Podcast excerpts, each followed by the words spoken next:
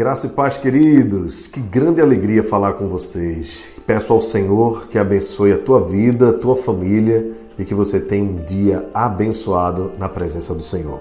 Texto para nossa meditação de hoje, Salmo 119, verso 71.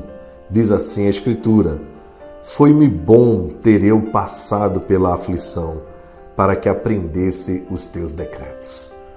Meus queridos, esse texto é muito lindo, mas a verdade é que se nós olharmos ele profundamente, nós vamos precisar romper com algumas barreiras no nosso coração.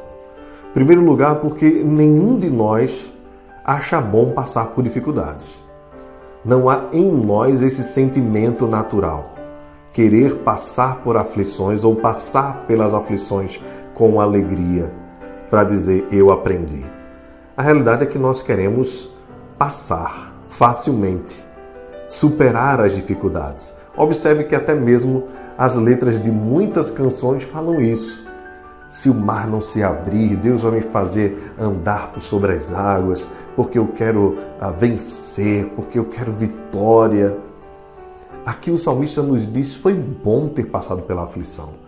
Ele entende que na aflição há lições que precisam ser aprendidas e guardadas no nosso coração e que em outros momentos talvez nós não desfrutaríamos desses aprendizados.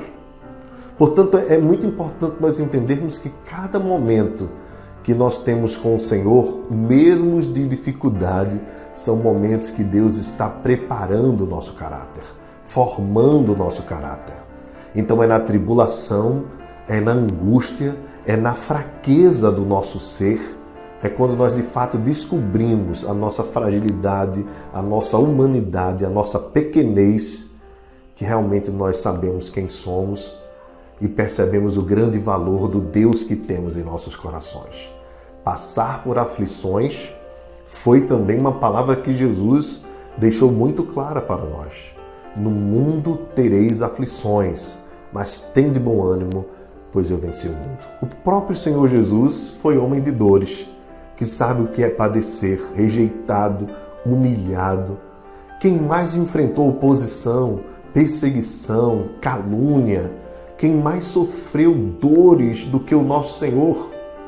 E ele passou por todas elas, humildemente, diligentemente, fielmente, não porque ele precisava aprender da lei, até porque ele é o próprio autor da lei mas para por meio do sofrimento conquistar as nossas vidas. Mas eu e você precisamos passar pela escola para aperfeiçoar o nosso caráter, para nos tornarmos mais semelhantes com o nosso Salvador. E certamente tiraremos grandes tesouros, assim como o ouro, quanto mais depurado, assim como a prata, quanto mais acrisolada, melhor. Assim é a minha vida e a sua vida.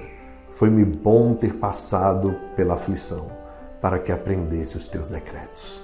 Que Deus te abençoe neste dia, em nome de Jesus.